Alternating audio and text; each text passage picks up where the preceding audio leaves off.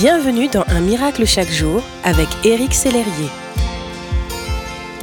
Bonjour, ici votre ami Éric Sellerier pour Un miracle chaque jour.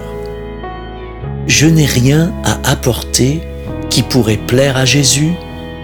Ma vie est un désastre. C'est le chaos total. Je n'ai pas de talent, pas d'argent. Vous reconnaissez-vous dans ces paroles? Connaissez-vous une personne qui pourrait dire cela d'elle-même? Je crois que l'ennemi est un menteur. La Bible dit que c'est le père du mensonge. Cela signifie qu'aucune vérité n'est en lui. L'ennemi tente d'implanter des mensonges en vous afin de vous séparer de Jésus, de sa grâce et de son amour. À quel mensonge Fais-je référence en particulier? À celui-ci, je n'ai rien à donner à Jésus. J'aimerais vous parler d'une femme qui a aimé Jésus à sa manière. Nous lisons dans Luc chapitre 7, une femme pécheresse qui se trouvait dans la ville apprit que Jésus était à table dans la maison du pharisien.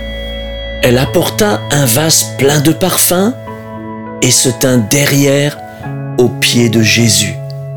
Elle pleurait et bientôt elle lui mouilla les pieds de ses larmes, puis les essuya avec ses cheveux, les embrassa et versa le parfum sur eux.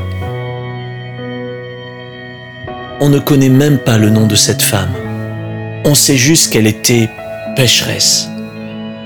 Pourtant, elle a apporté ce qu'elle avait, son parfum et ses larmes.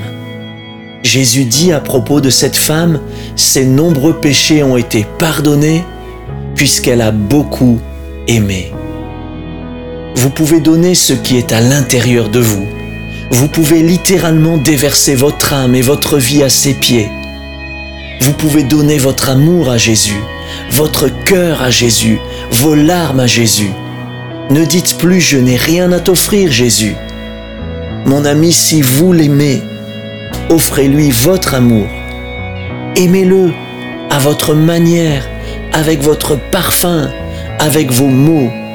Si vous n'avez plus de mots, avec vos larmes. Si vous n'avez plus de larmes, avec vos soupirs. Aimez Jésus.